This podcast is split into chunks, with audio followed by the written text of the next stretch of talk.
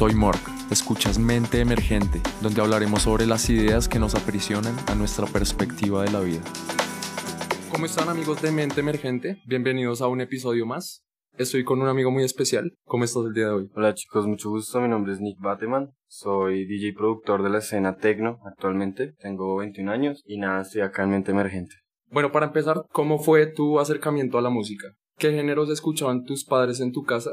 ¿Y cuáles fueron los primeros géneros con los que empezaste a sumergirte en este mundo de la música? Perfecto, yo hace ya como unos 12 años inicié mi transcurso musical con la batería, weón. Fue el primer instrumento que yo conocí, el cual me acerqué mucho a géneros como rock, metal, punk, hardcore, post-hardcore, que son géneros que alrededor de todos los llevo muy en el corazón porque tuve una banda les deseo lo mejor en este momento.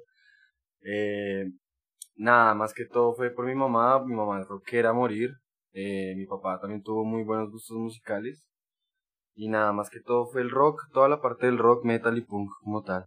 Tú siempre has sido rockerito, ese recuerdo yo lo tengo muy marcado en el colegio, porque de hecho cuando estuvimos en el mismo colegio, creo que tú no te habías sumergido tanto en esta arena electrónica que descubrimos, ¿no? Mira que amo la electrónica desde hace mucho tiempo, pero en el colegio era un man muy rockero, weón. Pero me encantaba el me encantaba Sebastián Ingrosso, Martin Garrix, etcétera, weón. ¿De qué forma tú eh, tuviste tu primer contacto con la escena tecno? Tenía 18 años, me gradué del colegio con este caballero. Yo decidí no irme a una fiesta de reggaetón así de primera clase ni nada de eso, sin ofensas, obviamente. Eh, yo amo toda la música, pero nunca me llamó la atención. Llegó el día del grado y compré tres boletas para el increíble bar Baum.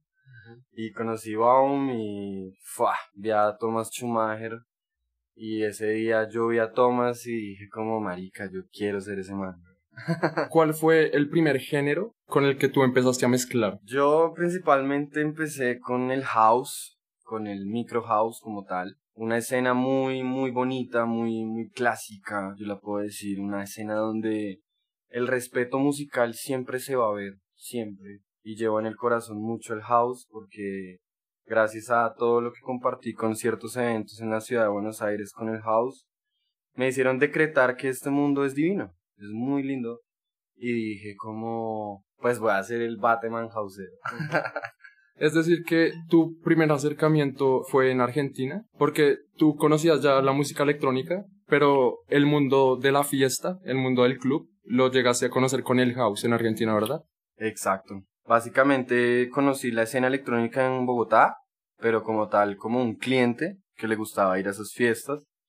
Ya después que me fui a Buenos Aires, la, la gente vio que tenía talento, empezó a creer en mí y tuve mi gira, tuve mi gira en Argentina muy, muy buena.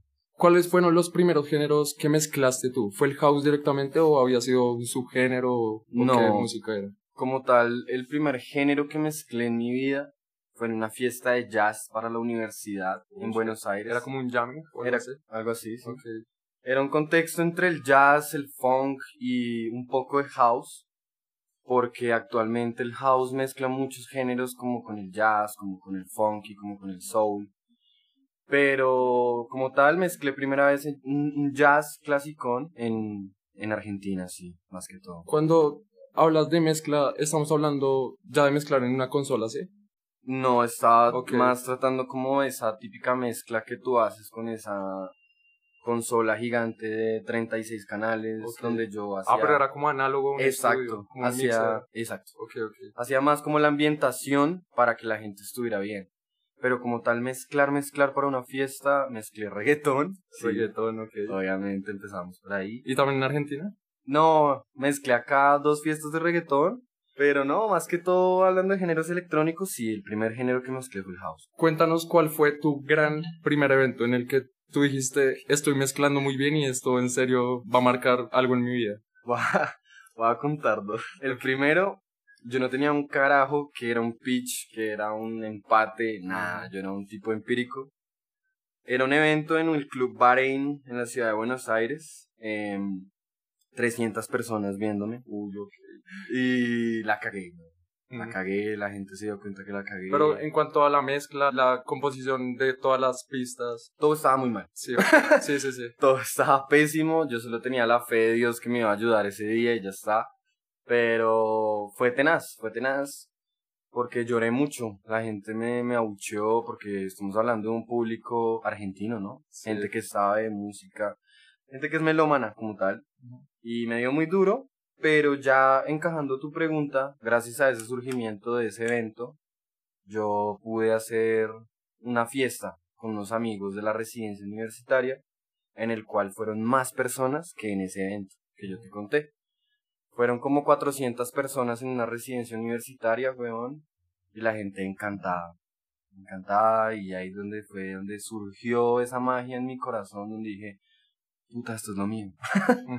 Severo. Cuéntanos también sobre tu proyecto, porque ahorita estás siendo el director y el creador de un proyecto que se llama Rave Show.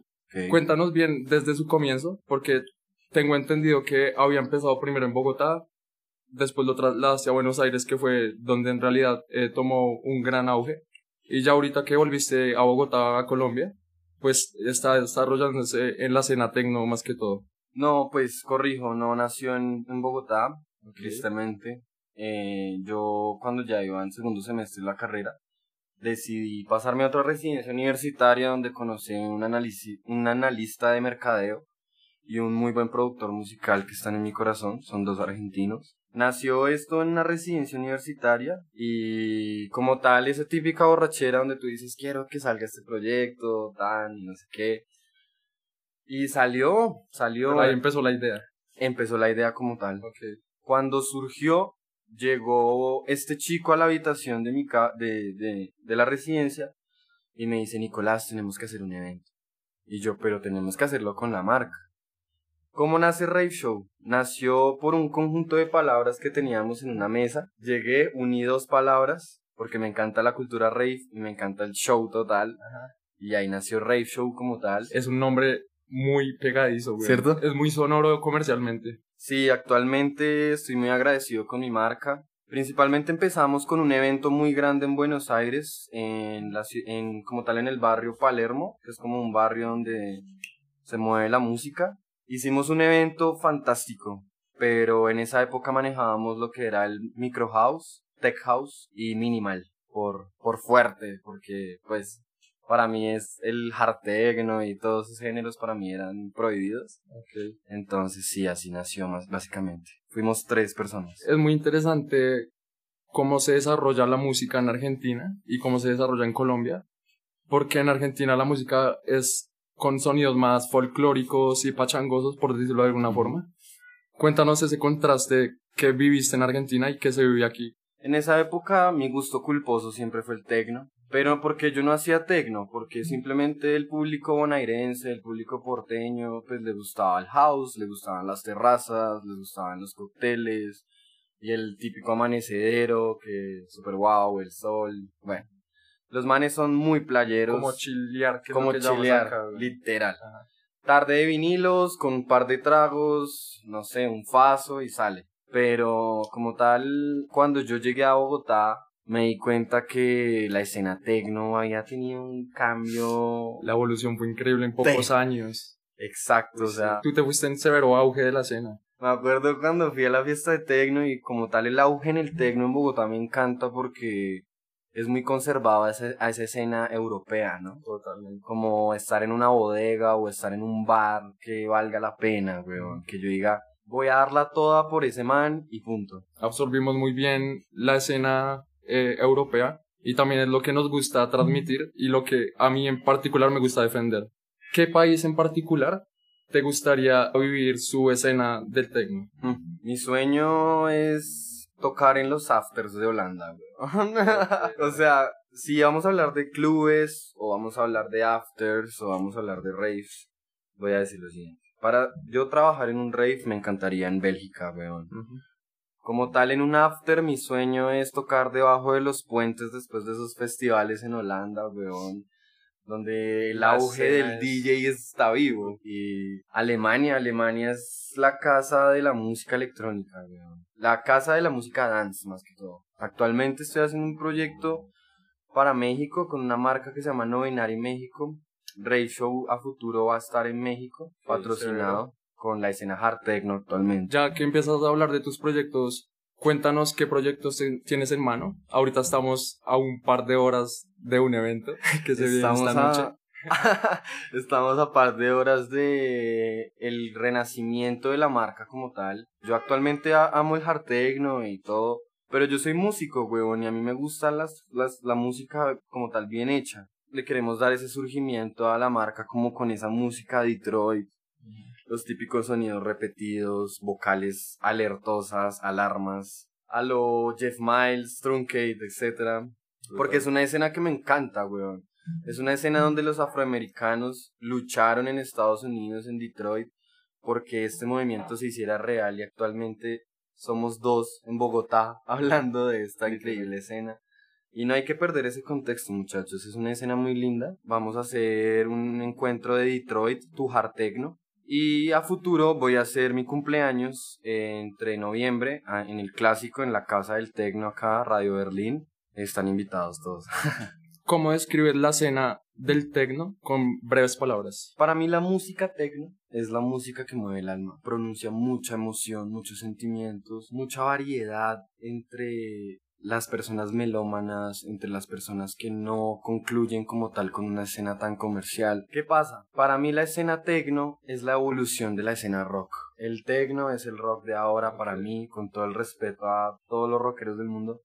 Pero para mí es la evolución porque antes de esto existió el neopunk, luego salió el wave. Es como la escena protesta que está en el momento. Actualmente vemos la escena tecno para mí es... En Bogotá tengo ciertos problemas con la escena tecno porque se trata de competencia y no de familiaridad. Si somos una protesta, si somos una escena, si somos un movimiento, lo que tenemos que hacer todos los colectivos es apoyarnos y crecer todos para que tengamos un buen nombre como tal en la cultura de Colombia. Pero pues tristemente no pasa y es respetable, pero yo no, yo no voy con eso. A mí me gusta aliarme con marcas, me gusta jugar con nuevas personas. A mí no me gusta que, ah, yo creé esta marca, tú no vas a entrar porque te vistes así. No, a mí no me gusta eso. Estamos tratando de una escena donde no hay racismo, no hay sexismo, no hay machismo, totalmente libertad. Es importante que lo digas porque el tecno, al ser una escena que ahorita está en auge, entra gente nueva todo el tiempo y eso hace que la esencia de la cultura se vaya desvaneciendo. Por eso me encanta el proyecto que tienes, el evento que estás haciendo hoy de Detroit muestra y marca muchas pautas, eh, las cuales son la esencia de esta cultura, y la gente al conocer estos sonidos puros les va a encantar y se van a sumerger más en lo que es el mundo del techno, que son cientos de subgéneros. O sea, hay gustos para todos, en serio que sí. Y como tal, chicos, yo amo toda la música electrónica. Yo actualmente también hago eventos más privados como tal de House y Detroit. Porque me gusta conservar una escena privada en el sentido de que no es música para todos. Y si hablamos actualmente del hard techno, del hardcore, hard dance, etc. Pues es una escena que se presta más para una bodega o para un rave de verdad. Pero a mí como tal lo que me gusta es crear ese club, como, como esa atmósfera con la gente que diga, Nick Batman me va a enseñar a, no sé, o me va a mostrar esto, ¿sí me entiendes? Porque actualmente estamos acostumbrados a irnos a una fiesta, a volvernos mierda y ya, eso es. Y no, tenemos que tener un contexto pues para poder disfrutar como tal esta increíble música. ¿Cuál es tu forma para desarrollar tu arte? Primero tú empiezas a maquetar algo así sin tener ideas claras. Yo actualmente como produzco ahora es muy distinto. Yo empecé mirando el DAO y digamos uno miraba no sé cada cada preset cada drive etcétera y era como bueno esta mierda me sirve para esto esto no esto tal actualmente lo que hago yo como soy baterista yo empiezo de la manera más orgánica posible para crear una canción. Intento grabar samples de donde salgan. Tengo samples hasta de una obra de de esas que hacen en la calle. Esas obras para mí la clave de esto es grabar crear cosas orgánicas y sobre todo darle ese groove, ¿no? Como esa esencia. Y de ahí, después de esa idea, la paso a la maqueta, como tal en el DAO. Y ya de ahí, pues, obviamente le metemos los procesos más profesionales que podamos hacer, como tal con la marca, porque Actualmente la marca ya es sello discográfico. Gracias a la vida nosotros producimos música y actualmente queremos es apoyar a los productores musicales más que todo, porque en verdad no no no están valorando mucho los productores musicales.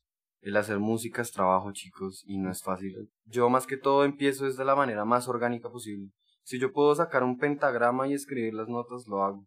Pero pues las cosas han cambiado. Entonces simplemente grabo mi batería, grabo uno que otro acorde de guitarra y empiezo a implementar sonidos.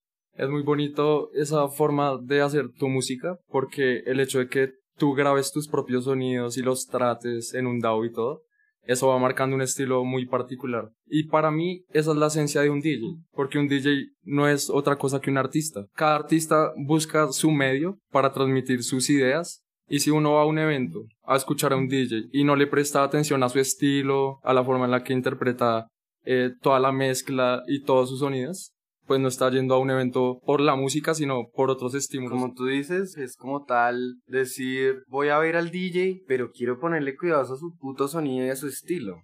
Por eso se le dice evento, porque tú estás pagando es por ir a ver música, no estás pagando una fiesta. Es un concierto. Eso, eso también es increíble en la escena.